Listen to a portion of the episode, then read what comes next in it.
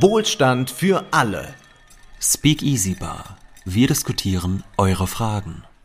Hallo und herzlich willkommen. Hallo Wolfgang. Hallo Ole. Heute wieder in der Speak Easy Bar.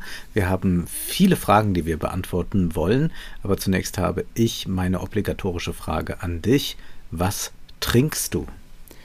Das ist in der Tat in dem Fall nochmal besonders interessant, denn Prosit, äh, hier habe ich etwas, das äh, keinen Namen hat, weil das eine Art Eigenkreation ist. Ich hatte am vergangenen Wochenende eine Freundin zu Besuch, die keinen Alkohol verträgt. Äh, mhm. Und dementsprechend äh, habe ich mir dann was einfallen lassen. Es gibt von einer bekannten Cachaça-Marke jetzt auch alkoholfreien Cachaça.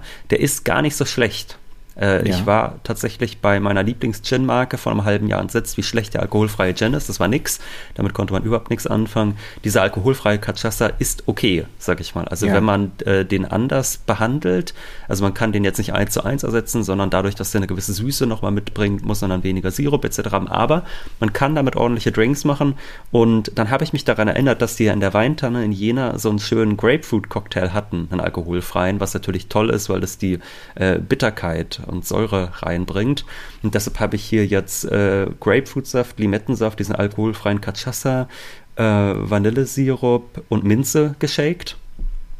Und das dann aufgegossen mit Mineralwasser und dazu noch Kirschen und Grapefruit und Minze. Und das ist sehr, sehr lecker, kann ich sagen. Und was hast du? Ich trinke ein Glas Champagner mit Alkohol, aber vermutlich mit deutlich weniger Zucker als das, was du da fabriziert hast.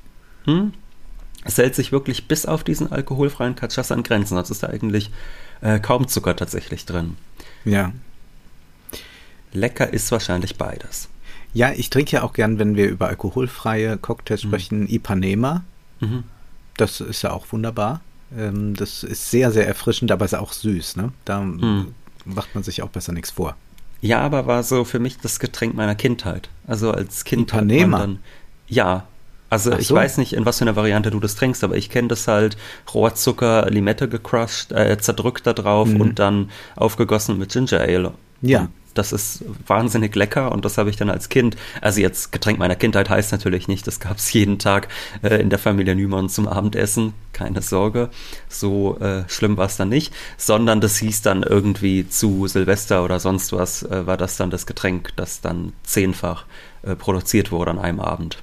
Ja, okay, ich habe es dann doch bedeutend später kennengelernt.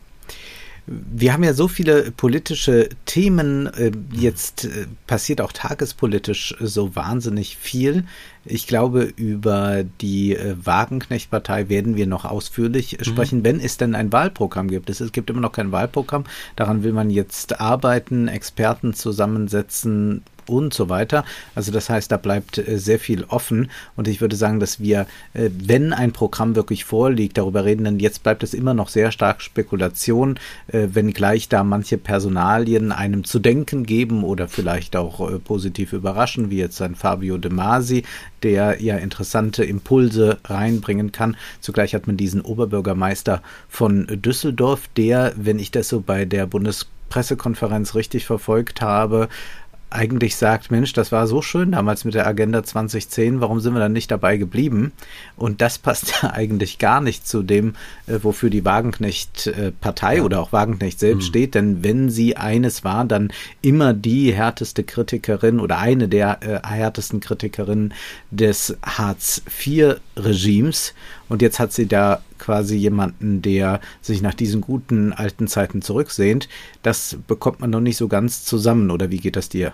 Ich war auch sehr verwundert, weil, also ich meine, äh, wir haben ja in der Speak Easy Bar schon drüber gesprochen. Ich war jetzt ja ohnehin nicht so begeistert von dem Projekt, aber muss nun natürlich auch sagen, Fabio De Masi ist sicherlich jemand, äh, also ein Politiker mit Rückgrat, das kann man dem nicht absprechen und jemand, der sich in den finanz- und wirtschaftspolitischen Themen gut auskennt. Das kann man, äh, denke ich, so erstmal nicht leugnen. Das Interessante ist jetzt, dass man sich diesen Geisel da reingeholt hat, also den ehemaligen Oberbürgermeister Düsseldorfs, und der hat ein ähm, Papier verfasst zum Austritt aus der SPD, er war ja vorher in der SPD, ähm, das sehr bezeichnend ist. Ich kann jedem nur empfehlen, äh, sich das mal auf Twitter, äh, da kursierte das beispielsweise durchzulesen. Es sind nur anderthalb Seiten, ist wirklich nicht lang. Und da äh, geht es, also das die Themen gehen von der Abschaffung des Asylrechts, äh, des Individuellen, was ich sehr interessant finde, weil so radikal sind ja die meisten Konservativen nicht. Und der sagt eigentlich, nee, das, da, da muss man sich jetzt mal von verabschieden, bis hin tatsächlich zu einem großen Loblied auf die Agenda 2010, aufs Fördern und Fordern und dass die Leistungsträger wieder stärker gefördert werden müssen. Ähm, oder beispielsweise ist es ja auch so, dass er ein großer Kritiker von Subventionen ist. Wohingegen Fabio De Masi sagt, nee, wir brauchen jetzt hier mehr Industriepolitik. Das heißt, es ist wirklich so, dass es eine sehr widersprüchliche Veranstaltung war. Und ich finde, man hat das auch gemerkt. Ich finde, äh, Fabio De Masi hat immer wieder, hatte ich den Eindruck, wenn er so ein bisschen unzufrieden war mit dem, was sein Nachbar gesagt hat, hat er immer wieder nochmal so betont, ja, äh, wir haben ja verschiedene Meinungen hier und das ist auch ganz toll, dass wir so ein bisschen äh, plural sind. Ähm, und äh, ich sehe das nochmal so und so. Also ich hatte den Eindruck, der will den immer schon mal einfangen, weil er sich vorbereitet auf die innerparteilichen Kämpfe Kämpfe. Und das finde ich ja verrückt, denn dieser Geisel war ja vorher nicht so sonderlich bekannt. Ist jetzt ja nicht so, dass man sagt, was für ein Wahnsinnsname, dass sie den jetzt aus dem Hut gezaubert haben, haben sich gleichzeitig aber sofort schon einen Grabenkampf, würde ich behaupten, in den Inner Circle dieser Partei geholt, was ja eigenartig ist, wenn man bedenkt, dass Sarah Wagenknecht jetzt äh, fünf, sechs Jahre Grabenkämpfe in der Linkspartei hinter sich hat äh, und extra eine neue Partei aufmacht, damit das endlich vorbei ist. Und dann holt man sich jemanden, mit dem man sich in diesen äh, Finanz finanz- und wirtschaftspolitischen Fragen auf den ersten Blick zumindest derart uneins ist. Ja, man hat zum Teil den Eindruck, die wissen noch gar nicht so voneinander, wofür sie stehen. Aber wir werden ja später noch die Frage beantworten, äh, was ist gerade die größte Gefahr oder was sind die drei größten Gefahren für Deutschland. Und äh, da würde ich gerne dieses Wagenknecht-Thema nochmal aufgreifen. Also, mhm. um das schon mal zu spoilern, ich meine nicht, dass Wagenknecht eine der drei größten Gefahren für Deutschland ist, äh, aber dass ähm, diese Partei möglicherweise eine sehr wichtige Rolle spielen wird. Äh, nicht so sehr im finanzpolitischen Sinne, sondern in strategischen äh, Ausrichtungen. Aber äh, darauf kommen wir noch zu sprechen. Ich denke auch, wir müssen das weiterhin begleiten. Ich würde aber auch noch mal von hier den Appell starten. Ich halte es für nicht besonders sinnvoll, wenn jetzt also die verbliebene Linke sich tagtäglich an dieser neuen Partei abarbeitet. Denn die Leute, die zur Wagenknecht-Partei gehen, die sind für die Linke nicht mehr zurückzugewinnen, zumindest vorerst nicht. Und umgekehrt gilt dasselbe. Das heißt, die können jetzt versuchen, sich irgendwelche Leute abzuluxen oder so, aber eigentlich sind da die Positionen und Fronten derart geklärt, dass man sich vielleicht jetzt auf andere Gegner konzentrieren sollte, äh, von denen man zum einen Wählerstimmen erwarten kann, von denen man zum anderen aber auch erwarten kann, dass man die eigenen Leute ordentlich mobilisiert. Also das Unbehagen äh, mit der Ampelregierung ist groß. Äh, zugleich haben wir eine freidrehende CDU, CSU, und dann natürlich noch die äh, große AfD-Gefahr. Da weiß ich nicht, ob das jetzt so sinnvoll ist, dass noch irgendwelche alten Nickeligkeiten aufgewärmt werden und man sich bei Twitter und sonst wo bekriegt. Das äh, halte ich für völlig kontraproduktiv, hilft keinen, hat schon vorher niemanden interessiert. Also diese innerparteilichen äh, Kämpfe, das war immer meine These, hat niemanden interessiert. Wenn man die Leute gefragt hätte, wer streitet sich da eigentlich genau, sie hätten nicht mal Katja Kipping und Wagenknecht sagen können. Die hätten wahrscheinlich nur gesagt, ja, irgendwas um Wagenknecht herum, ja, ist da los. Und das ist äh, auch ein Grund dafür, warum äh, diese Partei sich so stark marginalisiert hat. Und das äh, empfehle ich dann doch mal aus diesem Politikbetrieb rauszublicken und sich die Frage zu stellen, äh, wen, welchen Politiker kennt eigentlich die breite Bevölkerung? Und dann sieht das sehr mau aus und daran sollte man eher mal arbeiten, dass man da äh, auch mal von Passanten den einen oder anderen Namen hören könnte. Äh, aber das würde natürlich bedeuten, hm. aus dem politischen äh, Berlin mal sich äh, zumindest geistig rauszubewegen. Ich weiß, wie schwer das fällt, wenn man mit diesen Leuten schon mal zu tun hat. Und damit meine ich jetzt nicht nur äh, die, die Linkspartei, sondern generell mit Leuten, die in diesem Betrieb verkehren. Dann ist das äh, eine geschlossene Gesellschaft äh, im satrischen Sinne.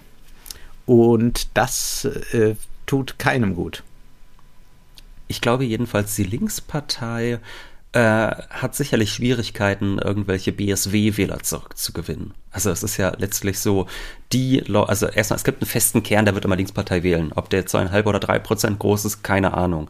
Äh, darüber hinaus ist es dann so, dass man immer dieses Protestpublikum hatte. Das hat sich dann zu sehr großen Teilen der AfD zugewandt und äh, tendiert jetzt dann vielleicht aber auch wieder mehr zu Sarah Wagenknecht, so als neue äh, Protestpartei. Und ich glaube, die sind relativ verloren. Ich glaube, was interessant sein könnte, ist die Frage, kann man den Grünen, wie viel Wähler kann man denen abluchsen? Es gibt ja sehr viele Menschen, die die Grünen wählen, gerade junge Menschen, die unzufrieden sind. Äh, nicht unbedingt auch nur friedenspolitisch, sondern beispielsweise migrationspolitisch, die sagen, was dort passiert, äh, das geht einfach nicht. Das ist eine Schweinerei, was die Grünen dort mittragen.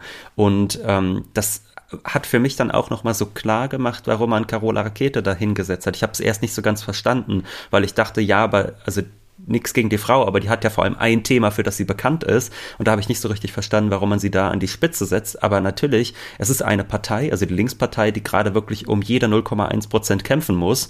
Und wenn man schafft, den Grünen erstmal genug äh, Wähler vielleicht noch abspenstig zu machen, um sicher bei der Europawahl über die drei Prozent zu kommen, dann ist das schon mal ein positiver Faktor. Äh, und so gesehen ergibt das Ganze dann wieder Sinn. Und ich glaube, auch dort müsste man aktiver sein, äh, äh, gegen die Regierung kritischer sein und da eben auch natürlich insbesondere gegen die Grünen als die Partei, die sich immer als Friedens- und Ökologiepartei verstanden hat und dann aber auch migrationspolitisch einen anderen Kurs zu fordern. Was ich jedenfalls auch sagen kann, wir haben Wolfgang eine positive Botschaft, die ich eben vernommen habe, kurz bevor wir äh, hier auf ähm, Record gedrückt haben. Und zwar äh, habe ich gesehen, dass Alexander Thiele, der ja auch schon im Podcast war hier vor einigen Jahren, im äh, Spezial war der ja mal zu Gast, als es das noch gab in vergangenen Zeiten, ähm, der hat ein Statement veröffentlicht, oder Statement ist der falsche Ausdruck, der hat äh, als Sachverständiger im Bundestag gesprochen zum Thema Totalsanktion und hat eigentlich exakt gesagt, dass sie im Podcast gesagt haben, also dass in der Form, wie Hubertus Heil sich das vorstellt, die 100% Sanktionen gegen Bürgergeldempfänger nicht äh, verfassungskonform sind, weil das Bundesverfassungsgericht sagt, es muss Arbeit vorliegen, die zumutbar ist und existenzsichernd. Wir haben es exakt so gesagt, er hat es so exakt ins Statement geschrieben. Ja, mit und einem ich großen hoffe, und. Ja. ja das und hat wirklich klar gemacht, es sind zwei Bedingungen, die genannt werden, die miteinander verbunden sind. Und ich bin sehr gespannt, ähm, wie das jetzt weitergeht. Ich werde natürlich die anderen Statements da äh, von den anderen Sachverständigen auch ansehen, ob das so auch ein gewisser Tenor vielleicht schon ist, der da spürbar ist, so dass man dann äh, da nochmal aktiver werden kann und äh, darüber medial berichten kann. Und natürlich freuen wir uns auch weiterhin, wenn gerade diese Folge zum Thema Bürgergeld, die wir vor anderthalb Wochen veröffentlicht haben, wenn die noch weiter geteilt wird, denn die ist sehr wichtig. Kommen wir doch zu der ersten Frage, schlage ich vor, mhm. damit wir so ein bisschen das alles abarbeiten können, was bei uns so eingetrudelt ist. Und zwar fragt da Olli, die aktuelle, in Klammern linke Friedensbewegung ist sehr gut darin, den Westen zu kritisieren, teilweise zu Recht. Bei russischen Kriegsverbrechen oder dem chinesischen Vorgehen im südchinesischen Meer wird jedoch oft geschwiegen. Vielmehr werden China, Russland sowie von manchen Steinzeitkommunisten Nordkorea gefeiert. Hinzu kommt oft die Verherrlichung bzw. die Verklärung der DDR bzw. der Sowjetunion.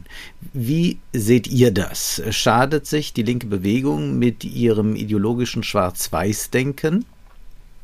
Ich würde schon mal sagen, Teile der Linken schaden sich damit sicherlich. Also es gibt erstmal diese Linken, die neigen dazu, dass sie die gewaltsamen Aktionen von Staaten verharmlosen, die ihnen in irgendeiner Form sympathisch sind. Beispielsweise, weil es sich um ehemalige realsozialistische Staaten handelt, beziehungsweise um deren Nachfolgerstaaten, wie im Falle äh, Russlands ähm, oder weil man auch eigentlich bis heute da einen realsozialistischen Staat, zumindest nach Meinung der Staatsführung dort hat, wie in China, ja, wo man zwar eigentlich einen staatlich orchestrierten Kapitalismus hat, der äh, seine Arbeiterschaft aufs Schlechteste behandelt, äh, unfassbar schlimme Arbeitszeiten etc. hat und dass man sich damit dann sympathisiert und sagt, ja, da ist doch noch dieser Rest von Sozialismus da, was insbesondere bei Staaten wie Russland völlig absurd ist, das zu behaupten. Ja, das ist ein, in den globalen Kapitalismus gut eingefügter Staat mit einer äh, Oligarchie, die sich da sehr dran bereichert an dem, was so an, ich sag mal, Volksreichtum vorhanden wäre. Und da sollte man sicherlich gar nicht affirmativ drauf blicken. Dann gibt es zweitens diese Tendenz, die eigene Regierung und den Nationalismus im eigenen Lande zu kritisieren, das im Ausland jedoch nichts zu tun, insbesondere wenn es sich um kleinere Staaten handelt. Und oftmals sieht man das dann kombiniert. Und äh, dann steht man zum Beispiel kritisch zu Deutschland und zu den Verbündeten aber dann zu äh, anderen Staaten wie Russland oder dem Iran, Iran oder was weiß ich nicht. Und das kann man dann im Querdenkermilieu gerne beobachten, diese Melange. Man sieht es auch bei Alternativmedien wie KenFM oder den Nachdenkseiten. Und dann werden diese Imperialstaaten oder Staaten mit imperialen Absichten verharmlost. Und das, glaube ich, ist auf jeden Fall ein großes Problem. Ich will aber doch ein Plädoyer noch halten. Ich weiß, ich habe meine Zeit schon lange gesprengt. Eigentlich wollten wir uns ja kurz halten am Anfang aber es muss generell äh, nicht nur eine Kritik an imperialen Staaten geben, die braucht es auf jeden Fall, sondern eine allgemeine Kritik am Nationalismus. Also zum Beispiel hört man ja auch oft von Linken, ja, was ist denn mit dem Selbstbestimmungsrecht der Völker? So als gäbe es, also da, da herrscht dann ja wirklich diese Idee vor, ein Volk ist so ein Interessenverbund von Leuten, die alle durch ihre Teilnahme an diesem Volk ein gemeinsames Interesse haben, was sie vom Rest der Welt trennt. Und das halte ich für völlig falsch. Also zwischen mir und einem Österreicher oder Franzosen gibt es keine grundlegenden Interessenkonflikte, die nicht von den Leuten, die über uns herrschen, produziert werden. Und deshalb glaube ich, braucht man eine grundlegende Kritik des Nationalismus, denn es ist ja nun mal nicht so, dass man sagt, ja, irgendwie in der Menschheitsgeschichte haben sich so verschiedene Gruppen rausgebildet und weil die so grundverschieden sind und permanent drohen, sich gegenseitig zu zerfleischen, weil die so verschieden sind, haben die sich einen eigenen Staat gebaut, sondern es ist ja eigentlich umgekehrt. Der Staat schafft sich sein Staatsvolk Weshalb dann zum Beispiel der Süddeutsche mit dem Norddeutschen sagt, wir sind ein Volk äh, und meint, mit dem Österreicher hätte man weniger zu tun oder was auch immer, äh, anstatt einfach zu sagen, ich habe mit dem Österreicher so viel zu tun wie mit dem Norddeutschen oder mit dem Franzosen oder sonst wem. Und äh, diesen Nationalismus, den muss man einfach im Allgemeinen kritisieren, auch wenn es sich um kleinere Staaten handelt, auch wenn es sich um Staaten handelt, die angegriffen werden. Ja, denn man fragt sich ja auch, was ist zu verteidigen. Also wenn ich jetzt in den Krieg ziehe, verteidige ich was denn? Das Grundgesetz, das wird dann natürlich gesagt, oder die Freiheit, die Meinungsfreiheit. Naja, zunächst einmal verteidige ich äh, das Portfolio irgendeines deutschen Milliardärs, äh, der selbst nicht zum Kampfe zieht und auch seine Kinder sonst wohin geschickt hat, damit sie nicht kämpfen müssen.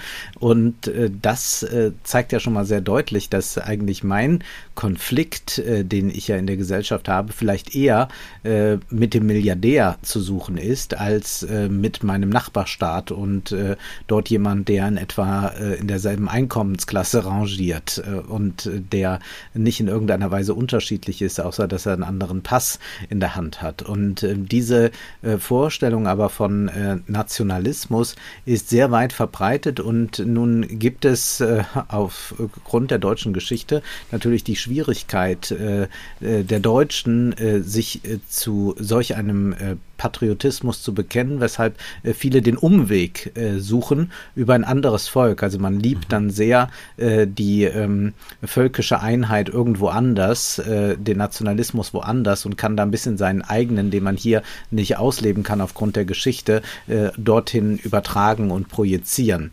Aber um nochmal auf diesen Imperialismus zurückzukommen, das ist ja ein Begriff, der nun sehr stark mit dem Marxismus verbunden ist. Und das liegt ja vor allem an Lenin, der über den Imperialismus dann äh, geschrieben hat. Und damit meinte man ja zunächst einmal, dass der äh, Kapitalismus eine imperialistische Tendenz hat, weil der äh, Kapitalismus zur Expansion neigt. Also er sucht immer wieder neue Märkte, neue Absatzmärkte, aber auch neue äh, Regionen, Menschen, die er ausbeuten kann. Und deswegen äh, breitet er sich immer mehr aus. Im Übrigen hat das Max Weber äh, auch nicht viel anders gesehen und hat gesagt, also das Imperialistische ist eigentlich dem, dem Kapitalismus äh, schon zu eigen. Und äh, daraufhin äh, hat man dann eine Imperialismuskritik von links, also von marxistischer Seite geübt, die zugleich eine Kapitalismus Kapitalismuskritik ist. Wenn wir es aber jetzt mit äh, Staaten wie zum Beispiel Russland oder China zu tun haben und wir diese äh, nicht äh, als äh, Imperien sehen wollen, beziehungsweise äh, dort äh, nicht eine Kapitalismuskritik mit einer Imperialismuskritik zusammendenken, dann, äh, und das passiert ja dann, dass man irgendwie Russland und China dann von, von diesen äh, merkwürdigen Milieus nicht als, äh, als kapitalistisch bezeichnen will, mhm. dann ist damit immer nur der Westen und äh, speziell die USA äh, das kapitalistisch-imperialistische Regime und alle anderen scheinen immer im Widerstand sich gegen diesen imperialen Kapitalismus Kapitalismus zu befinden. Das ist aber völliger Quatsch. In einer, ja man kann es sagen, multipolaren Welt mit verschiedenen Kapitalismen, aber alles ist Kapitalismus, denke an Milanovic, Kapitalismus global, ja, haben wir es mit verschiedenen Ausprägungen des Kapitalismus, aber auch mit verschiedenen Ausprägungen des Imperialismus zu tun. Wenngleich man China zugute halten kann, äh, dass es nie solche imperialen äh, Züge angenommen hat äh, wie der Westen, wie Großbritannien beispielsweise und auch der, der russische Imperialismus ist ähm, einer, der von verschiedenen Seiten zu betrachten ist. Und ich klammer jetzt mal bewusst äh, das Russland der letzten zehn Jahre aus. Aber ähm, ich verweise dort einfach auf einen Text, der äh, gerade in der aktuellen Le Monde Diplomatique äh, erschienen ist. Und zwar fragt dieser, wie imperialistisch ist Putins Russland? Der ist von äh, Jules Sergei Fedyulin und Hélène Richard. Und die zeigen einmal nach, ähm, was das für ein Binnenimperialismus im Prinzip war, der sehr anders funktioniert hat als das der sehr expansionistische äh, des Westens. Und was hier auch nochmal deutlich wird, ist, dass dieser Imperialismus-Begriff äh, äh, so stark äh, jetzt angewendet wird auf Russland. Ähm, das liegt auch daran, dass sich da äh, theoretisch etwas verändert hat. Also gerade Liberale und Konservative wie Anne Applebaum oder äh, Timothy Schneider, die sprechen sehr von dem imperialistischen Russland und auch der Kanzler über, übernimmt das ja. Und ähm, da ähm, muss man natürlich äh, aufpassen, wo, wo greifen die Begriffe und wo äh, begreifen sie nicht. Äh, ich glaube, was man äh, festhalten muss, ist, dass man ähm, so, äh, du hast recht mit deiner Kritik am Nationalstaat an sich, aber was man festhalten muss, ist da, wo ähm, kapitalistische Imperien, und wir haben, glaube ich, schon eine Rückkehr der Imperien, wie, wie Herfried Münkler das auch diagnostiziert hat, dass wo, wo diese äh, versuchen, ihren Einfluss zu vergrößern, haben wir es mit bestimmten Formen von Imperialismus zu tun. Das heißt aber äh, nicht, äh, dass wir ähm, dabei vergessen sollten, dass auch äh, kleinere Länder ähm, äh, nicht unbedingt tolle Absichten haben müssen, ja. Aber das, das, das ist für mich ganz entscheidend auch zu erkennen, dass wir also nicht nur auf eine Seite schielen können. Denn das ist ja äh, auch dann wiederum, was die Gegenseite macht.